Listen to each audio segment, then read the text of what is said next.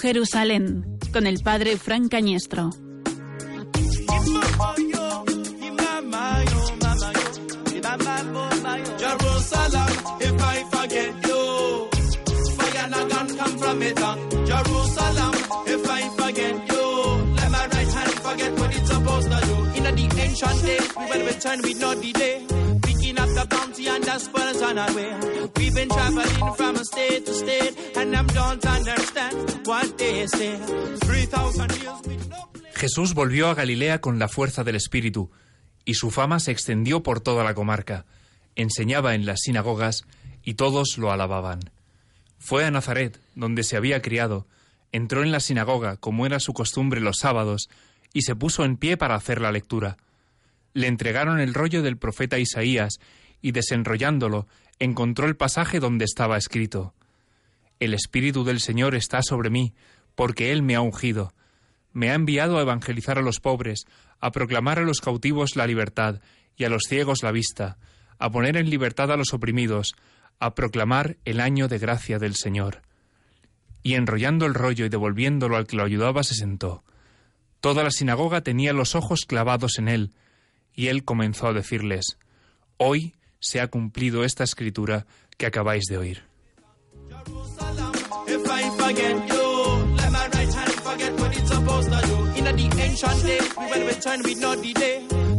The bounty and the spoils way. We've been traveling from a state to state, and them don't understand what they say. Three thousand years with no place to be, and them want me to give up my milk and honey. Don't you see? It's not about the land or the sea, not the country, but the dwelling of His Majesty. Jerusalem, if I forget you,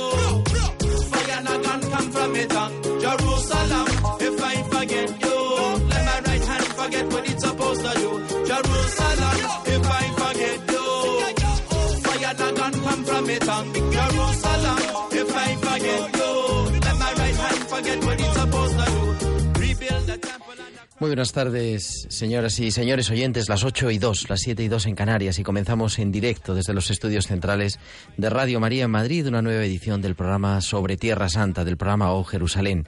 Soy Gerardo Dueñas, el que hoy le toca conducir este programa que nos hará seguir los pasos de los grandes peregrinos de la historia que han abandonado su comodidad, su espacio de confort y se han puesto en camino hacia la Tierra Santa, siguiendo los pasos de Santa Elena, de la peregrina Egeria, de San Francisco de Asís, de Ignacio de Loyola y de tantos otros peregrinos a lo largo de la historia de la Iglesia, nos encaminamos a recorrer los lugares santos en los que el Hijo de Dios quiso darnos la salvación.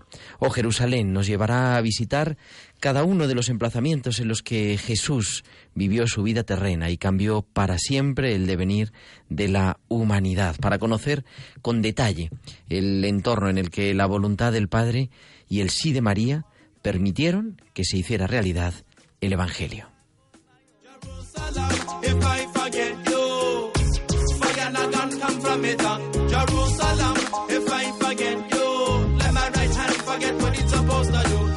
Ancient days, we will return with no delay. Picking up the bounty and the spoils on our way. We've been traveling from a state to state, and them don't understand what they say. Three thousand years with no place to be, and them want me to give up my milk and honey. Don't you see? It's not about the land or the sea, not the country, but the dwelling of His Majesty. Jerusalem, if I forget you. Y estamos acompañados por nuestro equipo habitual, en realidad, de aquí hoy soy el invitado. Nos acompaña Ángel Almendro en el estudio. Buenas noches, Ángel. Estás de invitado, pero eres el invitado principal porque hoy el padre no está con nosotros porque todos los oyentes saben que hoy es la festividad de, del Día de todos los difuntos. De todos los difuntos. Y, y, por lo tanto, pues el padre está atendiendo a su comunidad pastoral, pues en este Día de Difuntos. Así que hoy tenemos a Gerardo de invitado director. invitado codirector.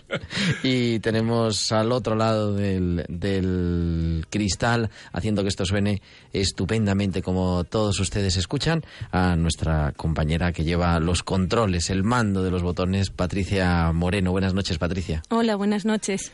Y comenzamos en este programa, esta nueva edición de O Jerusalén. En este año, como ya nos presentaban el mes pasado, allá por mm, la primera semana de octubre, un año que va a estar marcado por seguir las huellas de los peregrinos, los grandes peregrinos de la historia. Y hoy, Ángel, seguimos las huellas quizá de la peregrina más importante, o por lo menos la que abre el camino.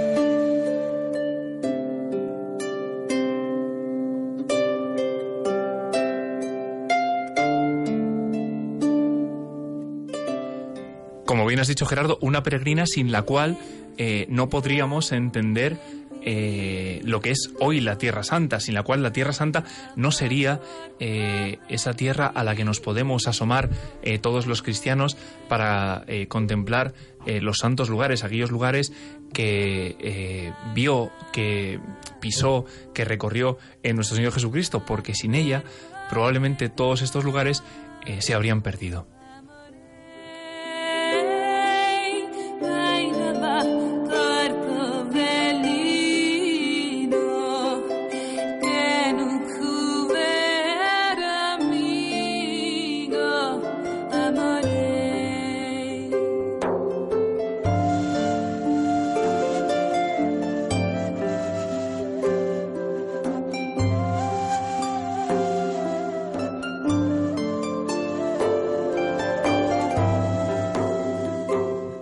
Seguramente los oyentes habrán adivinado, nos acercaremos hoy a la vida de eh, Santa Elena, de Elena de Constantinopla o, tantos otros nombres con los que se ha llamado a esta primera peregrina eh, de la que tenemos constancia, madre del emperador eh, Constantino y causa también de la, de la conversión de su hijo y por ende de todo el, imperio.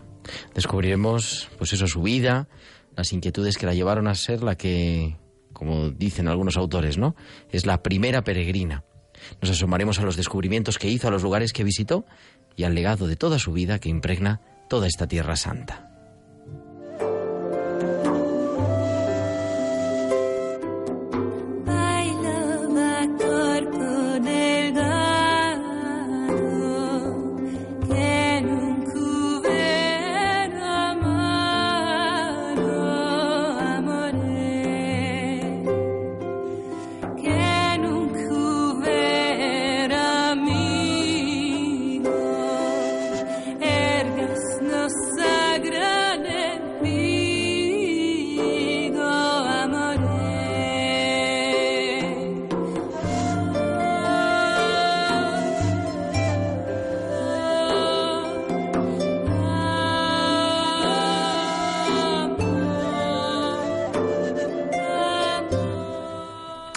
El Evangelio volviendo al principio.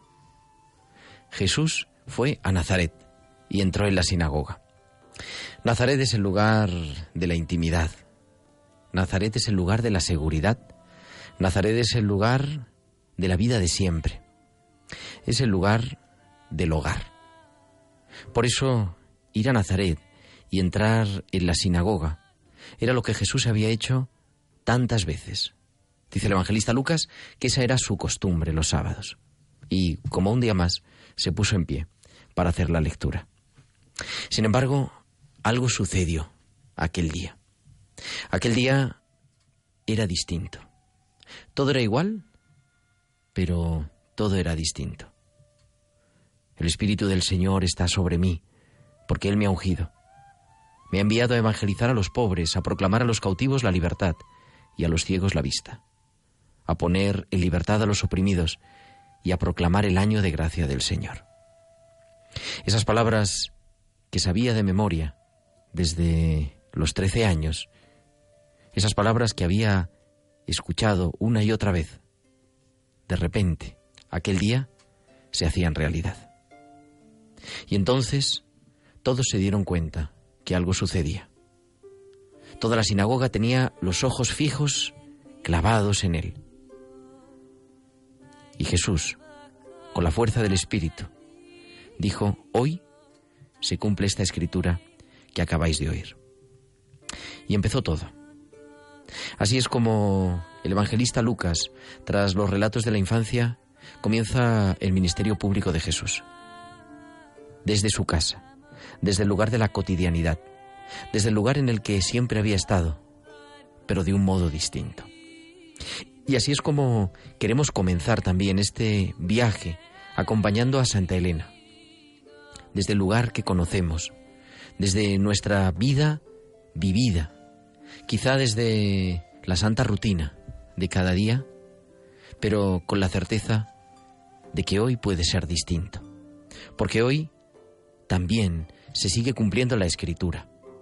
Y hoy en el día en el que celebramos a todos los fieles difuntos, a todos los que nos han precedido en el camino de la fe, nos ponemos siguiendo las huellas de tantos que han caminado y que hacen que nuestra vida sea la que es, la misma pero distinta. Hoy nos ponemos en camino y eso implica dejar, eso implica vaciar la mochila, eso implica quitar seguridades y salir a lo desconocido, pero con la certeza de que Dios se hace presente en nuestra vida, con la certeza de que Él nos acompaña, que Él camina adelante, abriendo el sendero, que Él camina junto a nosotros, a nuestro lado, en medio, sosteniendo, dando sentido, alentando, y que Él camina detrás, por si nos caemos, por si nos rezagamos, y nos tiene que animar a volver al núcleo del grupo. Hoy se sigue cumpliendo esta escritura, y por eso hoy nos vamos con Santa Elena a la tierra del Señor.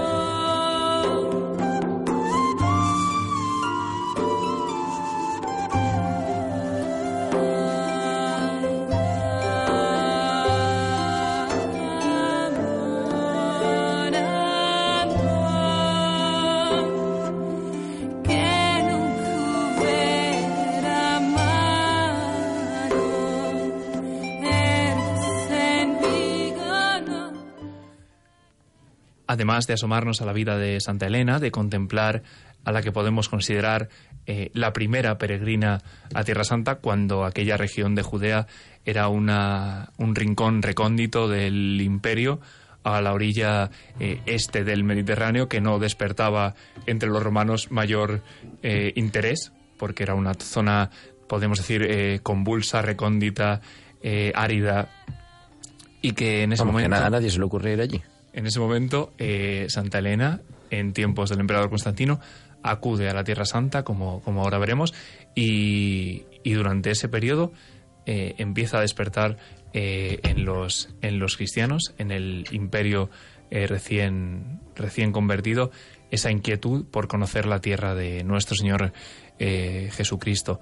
Aprovecharemos la ocasión para presentar una, una exposición fabulosa que, que está que está teniendo lugar eh, ahora mismo y que será y que será objeto de visita por parte del equipo del programa sin duda alguna y a la que invitaremos posteriormente a todos los oyentes, lo veremos al final del programa.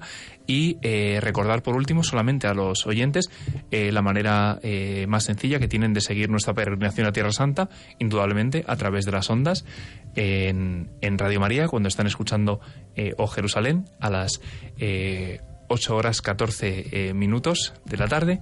Y, por supuesto, a través de nuestro correo electrónico jerusalenoh@radiomaria.es, repito, jerusalenoh@radiomaria.es y, como no, a través de nuestra red social eh, favorita, de nuestro pajarito, de nuestro Twitter, eh, arroba eh, OH Jerusalén.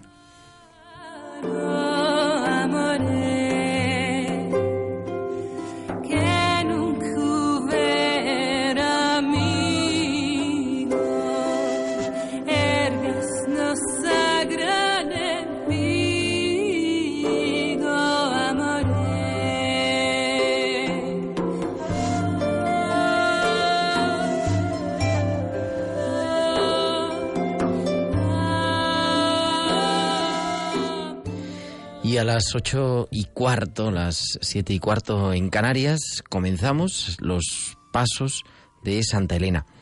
Flavia Julia Elena, Santa Elena, o Elena de Constantinopla, que nació en Trapani hace el año 250 de nuestra era y que murió en Roma en el año 329.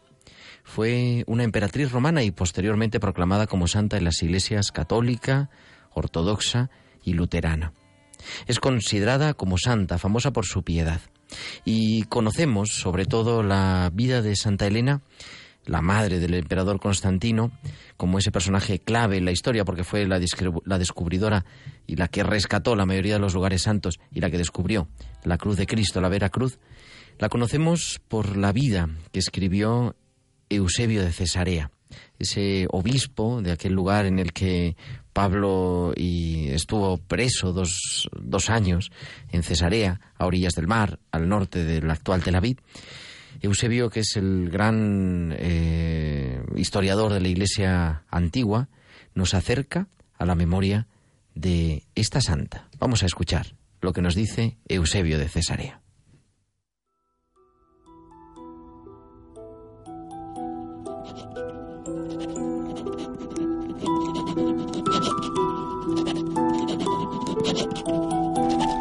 Esta mujer había decidido rendir a Dios, Rey universal, el proficuo servicio de un piadoso afecto y pensó que debía, entre súplicas, dar las gracias por el Hijo tan magno emperador y por los hijos de éste, los césares bien amados de Dios sus vástagos.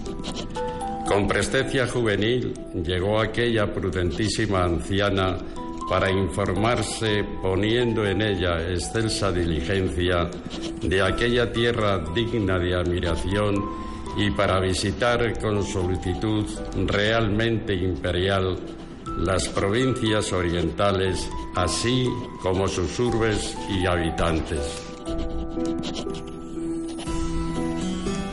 Hemos escuchado a Eusebio de, de Cesarea, que como apuntaba eh, Gerardo, en su libro tercero de la vida de Constantino, hace referencia, como no, a su, a su excelsa madre, a, a Santa Elena de Constantinopla, en el momento en el que surge en ella, ya en su ancianidad, la inquietud por visitar los santos lugares, por acudir, como decíamos, hacia el rincón más recóndito del imperio para poder visitar la tierra que conoció la vida de nuestro Señor Jesucristo. Si te parece, Gerardo, podemos intentar hacer un poco de situación histórica de lo que era el momento eh, que vivía el Imperio Romano, en aquel momento en el que nació eh, Santa Elena y cómo eh, posteriormente se convirtió en, la santa que hoy, que hoy conocemos. Como apuntaba Gerardo al principio. porque cambia, cambia la historia del mundo. nuestro mundo hoy no se entendería sin la figura de Santa Elena, realmente. Porque nuestro mundo hoy no se entendería eh, sin la conversión del imperio que supuso eh, la conversión primero del emperador Constantino, hijo de Santa Elena, y después la posterior conversión de todo el eh, imperio. Como apuntaba Gerardo al principio del programa, Santa Elena nace hacia el año 250 después de Cristo, en lo que es el, siglo III, en una etapa un poco convulsa dentro del imperio en el que se fueron sucediendo distintos, distintos emperadores y concretamente el, emperador que estaba en aquel momento eh, en el poder era eh, Trajano Decio. Como hemos dicho, el, momento en el que nace Elena es un momento un poco eh, convulso e inmediatamente después, cuando Elena contaba con solamente tres añitos, subió al poder el emperador Diocleciano. Diocleciano, que lo conocemos, las persecuciones de Diocleciano. Sabemos dónde, de dónde partimos. Eso es. Sabemos, además, por, eh, por boca de, de San Ambrosio, que Santa Elena procedía de los estratos más pobres de la, de la sociedad. De modo que Santa Elena, pese a haber sido después eh, esposa del emperador y madre del que luego sería eh, Constantino, procedía de algunos de los estratos más humildes del, del, imperio. Y que, pese a todo, eh, fue capaz después de, ser pues una persona importantísima para toda la, para toda la historia eh, posterior. como decimos, un, un periodo muy, eh, muy convulso en el que se suceden eh, distintos emperadores y en el que eh, encontramos también diversos, diversos conflictos de gran importancia, como pueden ser las distintas incursiones de los persas, hablando un poco en el contexto de, de Oriente Próximo, y que ponían en jaque todo el Imperio Romano en su parte más, más oriental. Va, avanzando la historia, va avanzando el poder de Constantino, el poder, perdón, de Diocleciano, que fue durante bastantes años eh, el emperador, ¿no? Con diferentes césares entre por allí, hasta que en, eh, mil, en el año 303, comenzando el siglo IV, decreta la persecución de los cristianos lo cual evidentemente fue criticado por los autores cristianos de la época, ¿no? Eh, en realidad, el padre intelectual, ¿no? El cerebro gris de esas persecuciones fue Galerio, pero es bajo el imperio de, es bajo el mandato de, de Diocleciano cuando empieza esa última y gran persecución.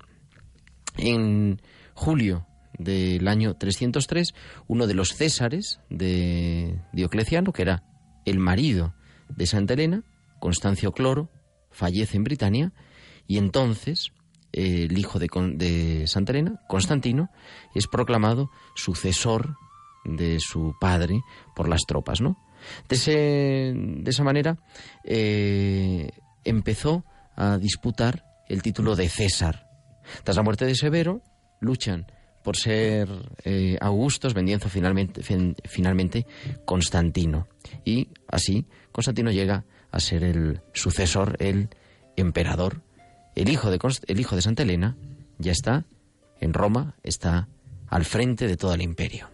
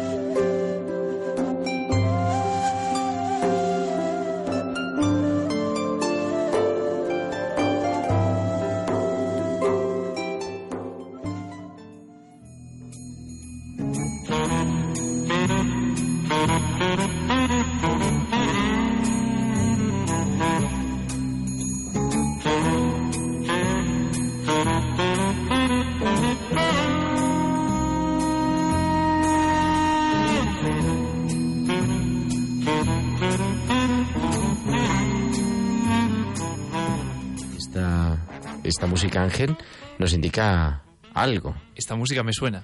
Me suena porque no es la primera vez que la escuchamos y los oyentes tampoco.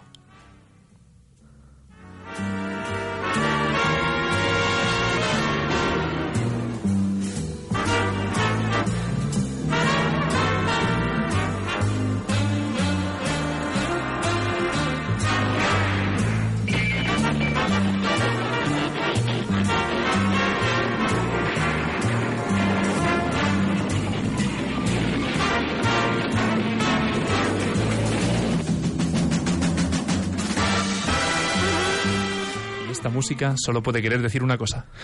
Fran Cañestro, buenas noches. Hola, buenas noches.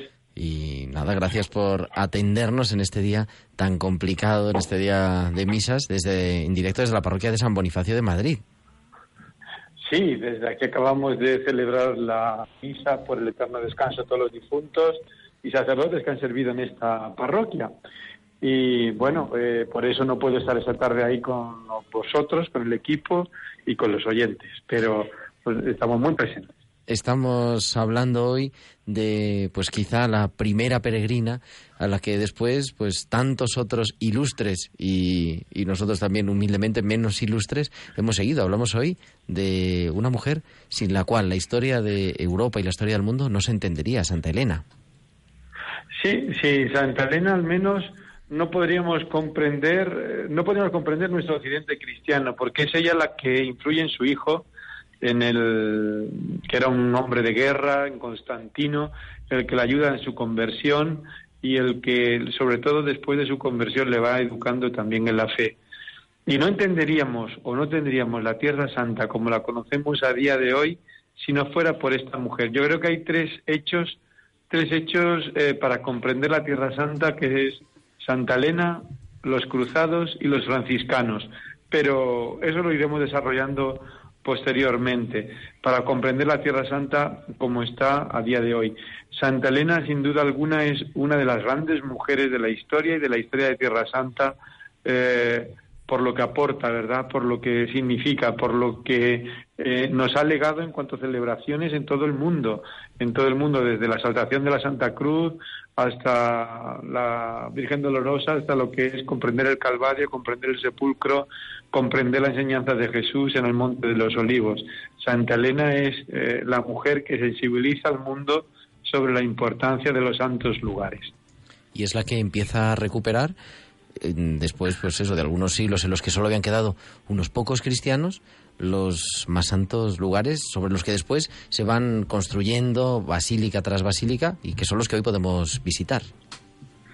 Sí, Santa Elena es la mujer que va a pagar quizás el sueldo a los soldados de, desplegados del imperio en el oriente y con ocasión de esto se lleva a los mejores arquitectos del imperio, se deja aconsejar por el obispo de, de la zona y, sí, justo Macario.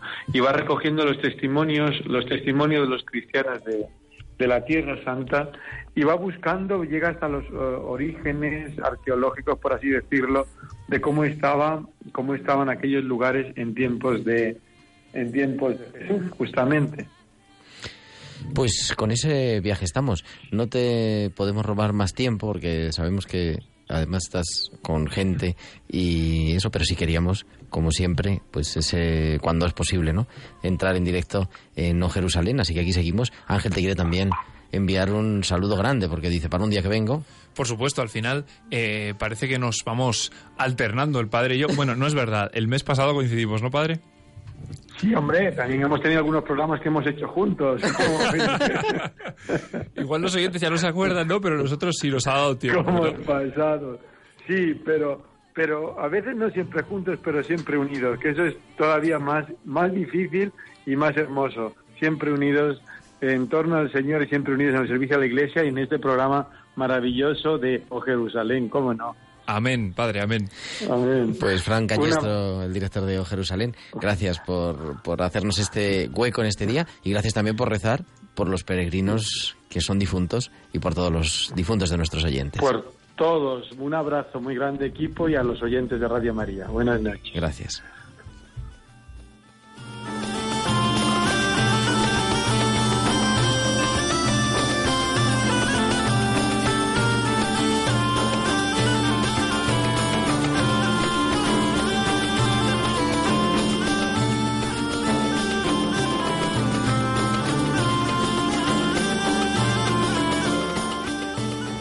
Después de este paréntesis, continuamos, 8 y 29, las 7 y 29 en Canarias, con la vida, desarrollando un poquito la vida de Santa Elena. Santa Elena no nació cristiana, Santa Elena se convirtió. Y Constantino, pues tampoco había sido un santo. En el año 326, estando ya eh, Constantino al frente del imperio, mandó asesinar a su hijo Crispo y a su esposa Fausta. Algo, vamos, que no es así precisamente de hombre tierno y compasivo, sino más bien al contrario. Se ha especulado mucho sobre la muerte de ambos y algunos historiadores, de hecho, dicen sobre cómo se debió morir, ¿no? Si que lo envenenaron, porque posiblemente el emperador quería que le sucedieran sus otros tres hijos, Constantino, Constante y Constancio, para que se notara que eran hijos de él, le puso esos nombres. Sin embargo, en un determinado momento, Santa Elena, la madre de Constantino, eh, vio lo que le había ocurrido a su nieto mayor y se entristeció. Y, además le marcó también eh, la muerte, el asesinato de eh, Fausta, de la mujer. Y entonces, en ese momento de crisis vital, se hace esa pregunta por el sentido, como decía tantos autores, ¿no? En ese momento la pregunta por el sentido se nos presenta y se convierte al cristianismo, quizá eh, ayudada en gran medida por Luciano de Antioquía, y le cambia la vida. Y Santa Elena, desde el primer momento, tiene la inquietud de ir a Palestina. Eh, Eusebio de Cesarea señala pues que ella quiso dar gracias a Dios, ¿no? por todo lo que había vivido y quiso empezar a interceder por su hijo. Y por eso emprende el camino hacia la Tierra Santa, con la ayuda de Eusebio de Cesarea, que nos sigue contando también cuál es ese peregrinar. Lo escuchamos.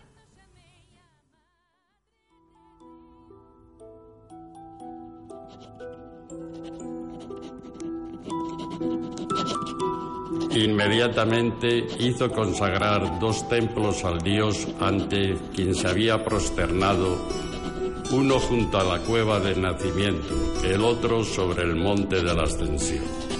Efectivamente, el Dios que está con nosotros, por nosotros, sobrellevó el someterse al nacimiento y el lugar de nacimiento en carne mortal recibía el nombre entre todos los hebreos de Belén. Por esta razón, la piísima emperatriz embelleció con admirables monumentos el lugar donde dio a luz la Madre de Dios, engalanando con todos los medios a su alcance la sagrada cueva que allí había. No solo eso, la Madre del Emperador ensalzó con edificaciones sublimes el recuerdo del ascenso a los cielos del Salvador del universo. Sobre el monte de los olivos, erigiendo arriba en la cumbre, junto a la misma cima del monte, el sacro recinto de una iglesia.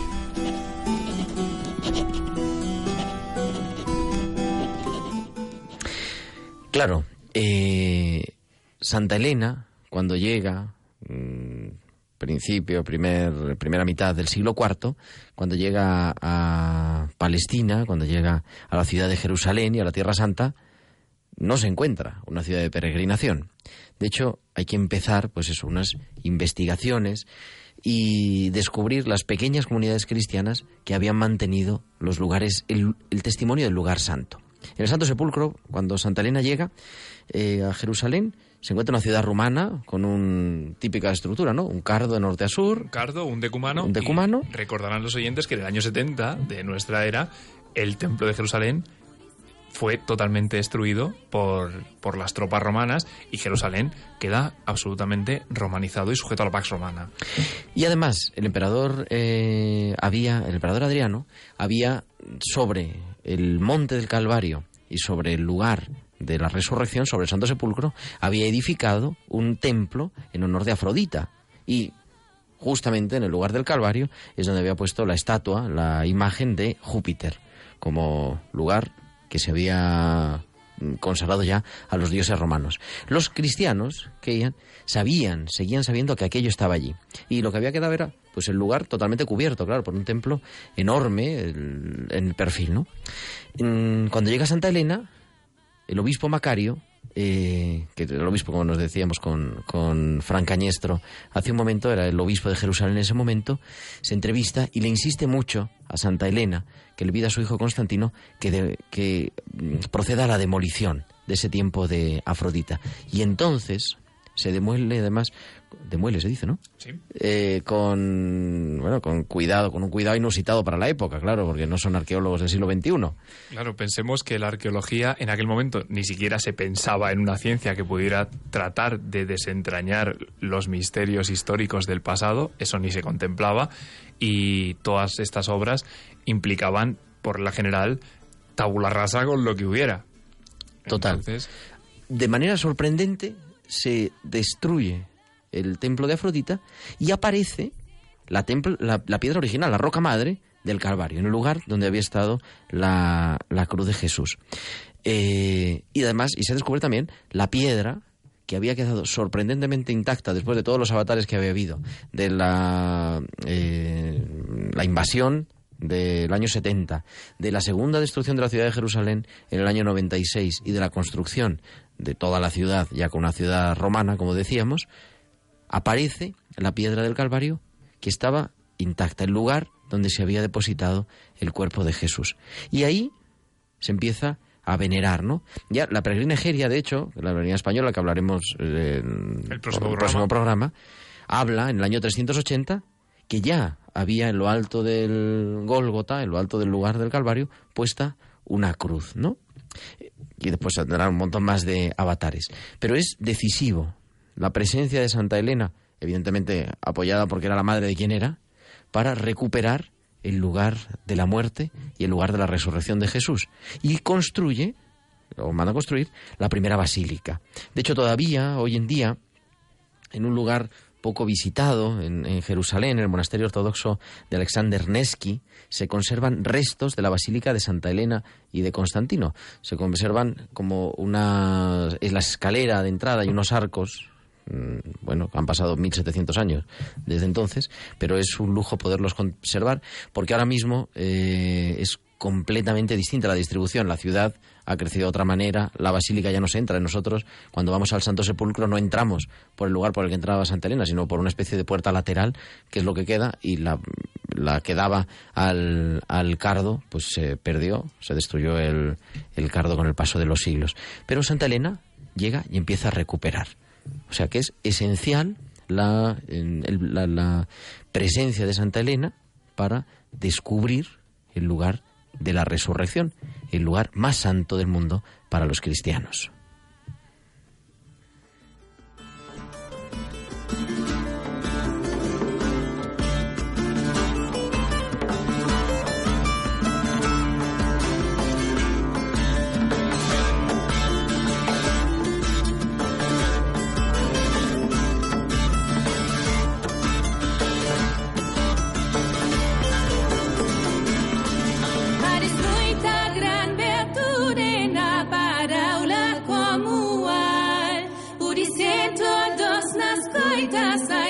down.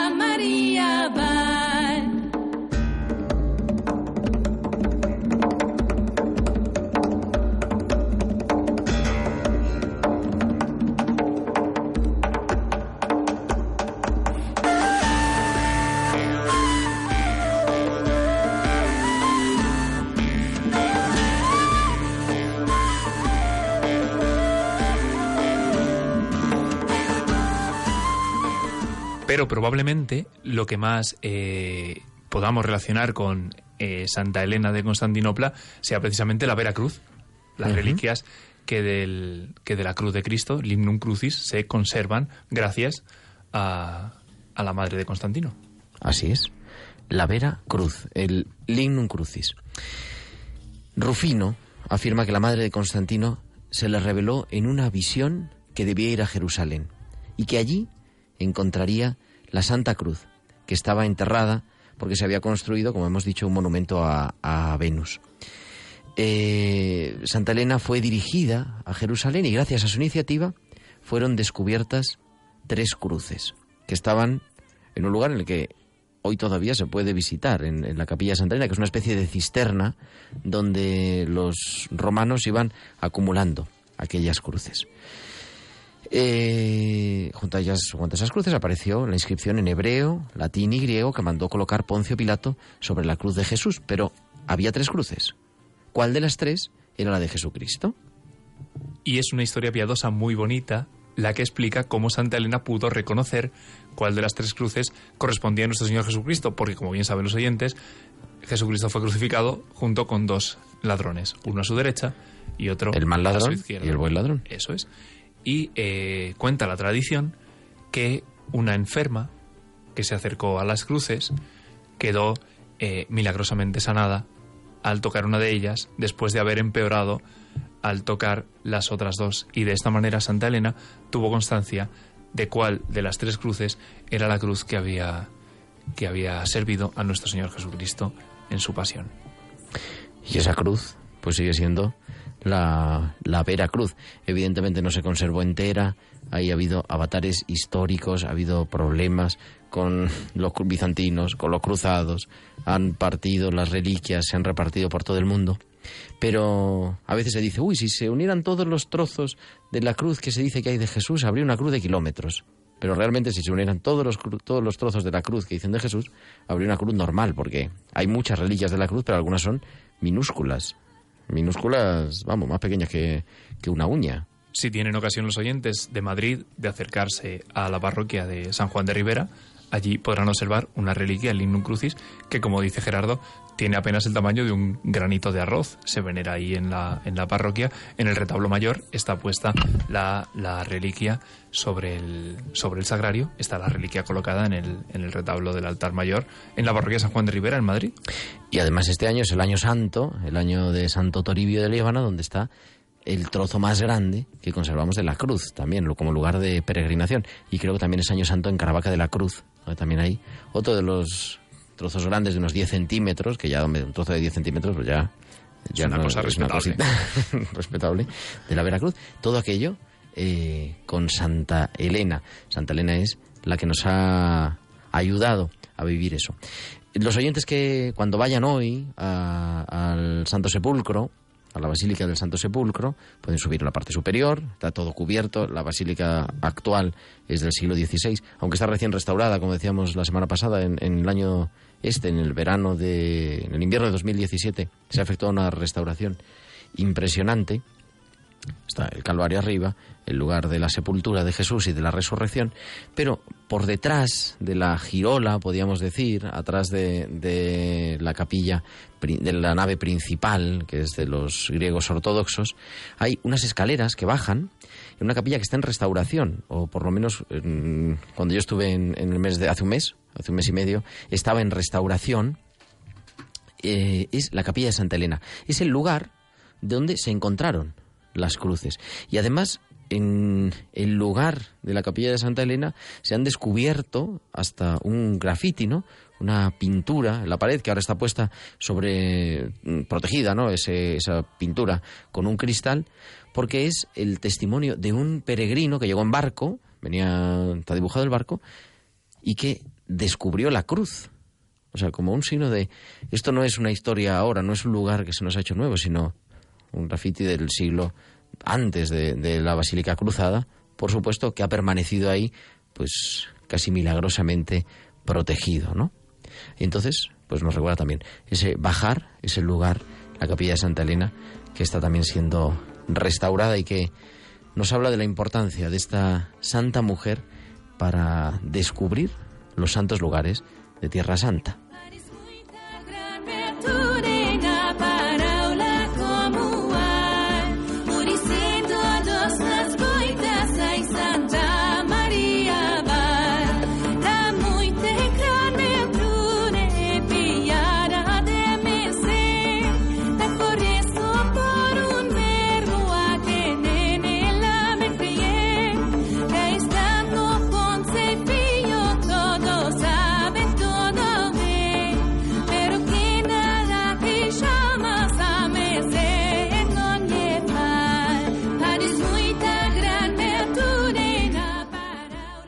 Acompáñenme los oyentes, vamos a recontar las reliquias que encontró eh, Santa Elena.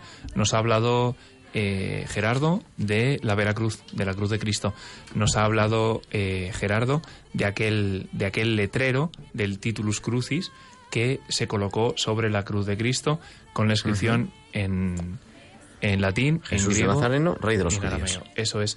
Eh, también se atribuye a Santa Elena el encontrar los clavos de Cristo, que por lógica, se encontrarían en las inmediaciones de la, de la cruz y del Titulus Crucis.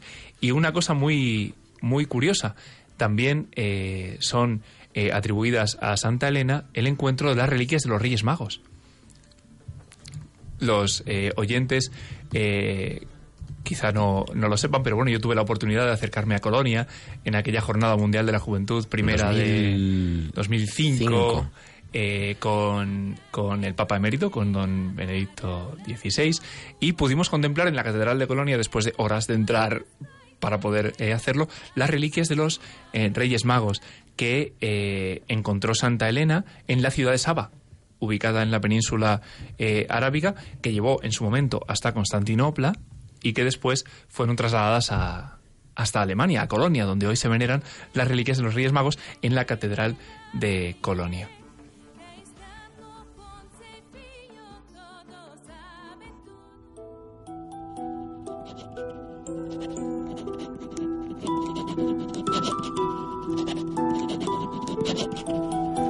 Cuando fue llamada a una mejor suerte, a la edad aproximadamente de 80 años, otorgó su última voluntad declarando por testamento herederos a su hijo unigénito, así como a los césares hijos de éste. No bien hubo testado de esta manera, clausuró el final de su vida, estando presente y a su lado el noble hijo que la asistía y la cogía de las manos.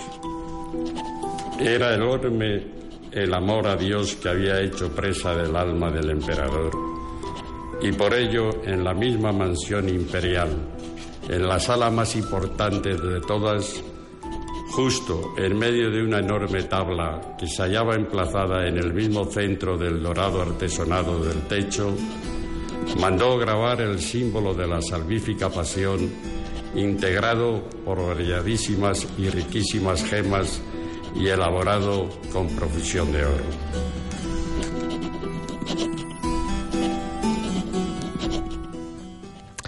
Y a las 8 y 47, a las 7 y 47 en Canarias, pues vamos, damos un salto, porque queremos ver cuál es la actualidad de la Tierra Santa en, en España y cuál es su relación aquellos eh, pasos que dio Santa Elena, la que hemos eh, hecho el, centro de nuestro programa en el día de hoy, eh, siguen dando frutos. Y por eso tenemos al otro lado del teléfono a Andrés García Serrano. Andrés García Serrano es profesor de Nuevo Testamento y de literatura cristiana antigua de la Universidad Eclesiástica San Damaso y también párroco de Santa Teresa Benedicta de la Cruz en Madrid. Buenas noches, Andrés. Buenas noches. Y muchas gracias por, por aceptar la llamada de O Jerusalén en Radio María. Muchas gracias a vosotros por todo lo que hacéis. Queríamos eh, tenerte porque eh, eres el comisario, el, el, director de una exposición que está teniendo lugar en estos días en, en, la Universidad de San Damaso, España en Tierra Santa. Así es, hemos querido hacer un homenaje afectuoso y muy agradecido pues a todos los cristianos que viven en Tierra Santa y gracias a los cuales podemos seguir peregrinando al país de Jesús y de un modo muy especial a todos los españoles que durante muchos siglos de, desde ayer y, y, de hoy pues han dedicado sus vidas y consagrado todas sus vidas a la tierra de Jesús. ¿Y en qué consiste esta, esta exposición?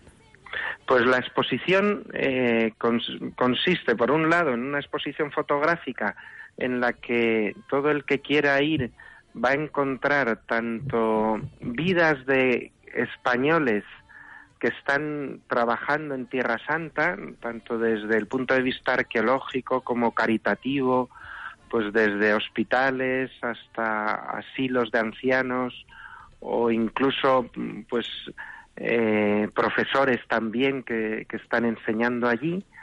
Y luego también tiene una parte dedicada a los santuarios de Tierra Santa que, que han sido sponsorizados por, por, el gobierno de España a lo largo de los años. Y luego, aparte de la exposición fotográfica, pues hemos organizado distintas entrevistas y distintos encuentros eh, para dar a conocer el país de Jesús. En el fondo, cuando uno quiere conocer más a Jesús, pues su país, su tierra, su historia siempre ayudan mucho a ello. Y ha habido, fue inaugurado el pasado viernes, el día 27, con una presencia importantísima en España. Estaba el, cardenal Osoro, el cardenal arzobispo de Madrid, canciller también, gran canciller de la Universidad Eclesiástica San Damaso, pero con la presencia del que es el administrador apostólico del Patriarcado Latino de Jerusalén, Monseñor, el franciscano, el que fue durante muchos años custodio eh, de la custodia franciscana, el arzobispo Pierre Batista Pizzabala. Así es. Eh, la verdad es que tenemos la suerte de, contar con su presencia. Él e- es muy sensible a, a todo lo que España ha hecho por Tierra Santa y ha querido agradecerlo viniendo aquí. La verdad es que es muy desconocida la, la presencia de España en Tierra Santa, pero desde Osio en el siglo IV, que fue pues el primer, el obispo de, de Córdoba, primer eh, al menos peregrino español que tenemos constancia, hasta la monja Egeria, pasando por los reyes católicos, ha habido siempre una colaboración muy estrecha de España con el país de Jesús. Y Monseñor Pizzabala pues tuvo a bien venir y honrarnos con su presencia para agradecer también esa dedicación de España. Y antes de ayer martes, el día 31, eh, una conferencia además dada con- en dos pases, como las películas antiguamente, eh, que yo tuve, la verdad que tuve la oportunidad de estar en la, en la conferencia de por la mañana de una arqueóloga, profesora también de la Universidad de San Damaso, la doctora Cayetana Johnson, que está trabajando en este momento en las, eh, en- en las excavaciones de la ciudad de David, que habló en una conferencia impresionante a mí, también y aprovecho para felicitarte ¿no? como, como organizador, como director de este evento, que habló sobre la arqueología del Santo Sepulcro, como toda la evolución. ¿no? Nosotros hemos visto hoy el principio de esa arqueología, lo que rescató Santa Elena, pero que es apasionante hasta el día de hoy. Así es. eh, hemos querido hacer las, un poco todos los encuentros de arqueología en dos sesiones, como tú muy bien has dicho, para llegar al a más público posible y la verdad es que la respuesta pues ha sido muy numerosa y estamos muy agradecidos.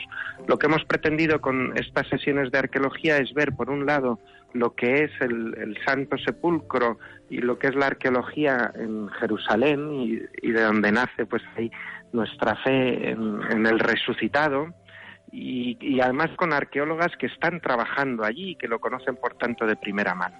Primera, como muy bien has dicho, eh, fue el martes pasado con, con la arqueología del Santo Sepulcro y la semana que viene tendremos otra sobre la Galilea en tiempos de Jesús, a cargo de la doctora Carolina Aznar, también arqueóloga, y que nos hablará pues de, de, los, de esas huellas de Jesús por Galilea que nos quedan presentes en todos los vestigios arqueológicos. ¿Que ¿En qué horario, en qué horario van a ser esas? Pues eh, la, la de Carolina Aznar, la de la arqueóloga doña Carolina Aznar, será el lunes 6 a las 8 de la tarde y el martes 7 a la 1 del mediodía.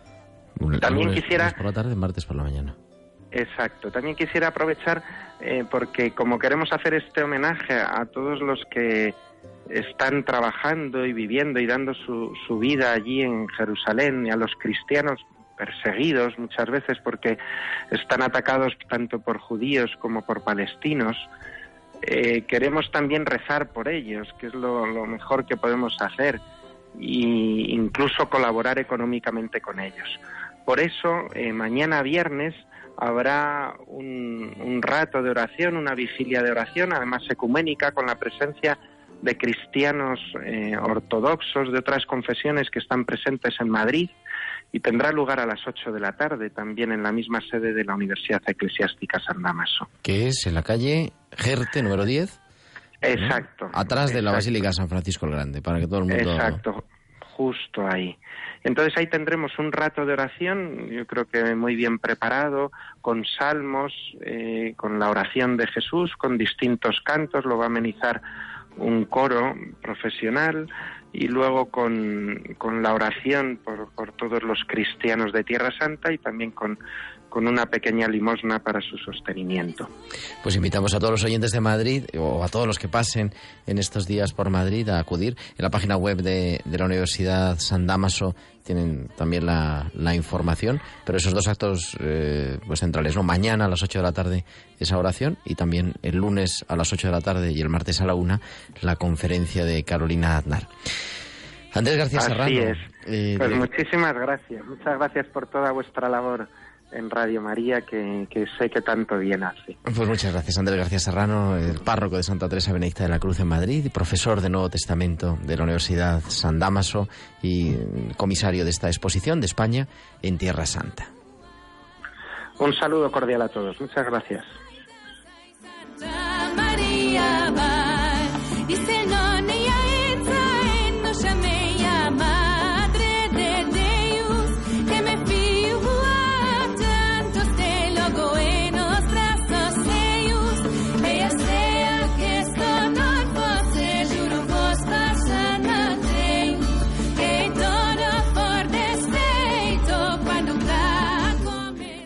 Bueno, Ángel, hemos acompañado a Santa Elena. Bueno, nos hemos puesto ahora también en el último momento con esta exposición que es bien interesante, pero yo creo que Santa Elena es la primera de muchas. La primera de muchas y la primera, eh, además, eh, con la, con digamos el, el añadido de, de ser la primera mujer y primera peregrina en ir a Tierra Santa en un tiempo en que las mujeres probablemente pues no podían eh, disponer quizá de, de los medios o de, o de incluso de sí mismas para poder ir a, a- de- en un viaje de semejante, de semejante entidad y que Santa Elena, como decías tú antes, quizá por ser la madre de quien, de quien fue, pues pudo acometer ese viaje a Tierra Santa. Y la primera de muchísimos peregrinos y muchísimas eh, peregrinas que iremos viendo eh, aquí en O Jerusalén en futuros programas. Pues Ángel Almendro, muchas gracias, buenas noches. Gracias a ti, Gerardo. Y volveremos, volverá O Jerusalén el próximo 30 de noviembre, a las 8 de la tarde, a las 7 en Canarias. Y estaremos aquí, estará, esperemos, su director, el padre Fran Cañestro. Hasta entonces, descansen, no se olviden de ser felices. Un saludo de su amigo el diácono Gerardo Dueñas.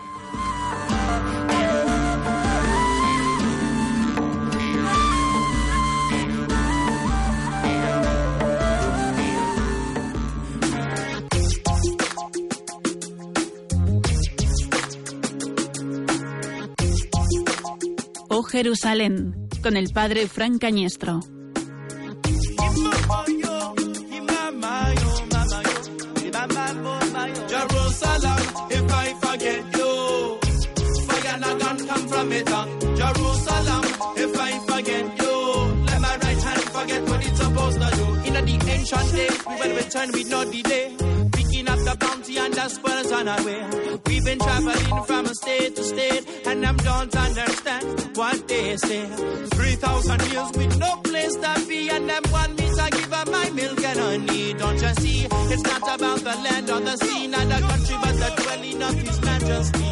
Jerusalem.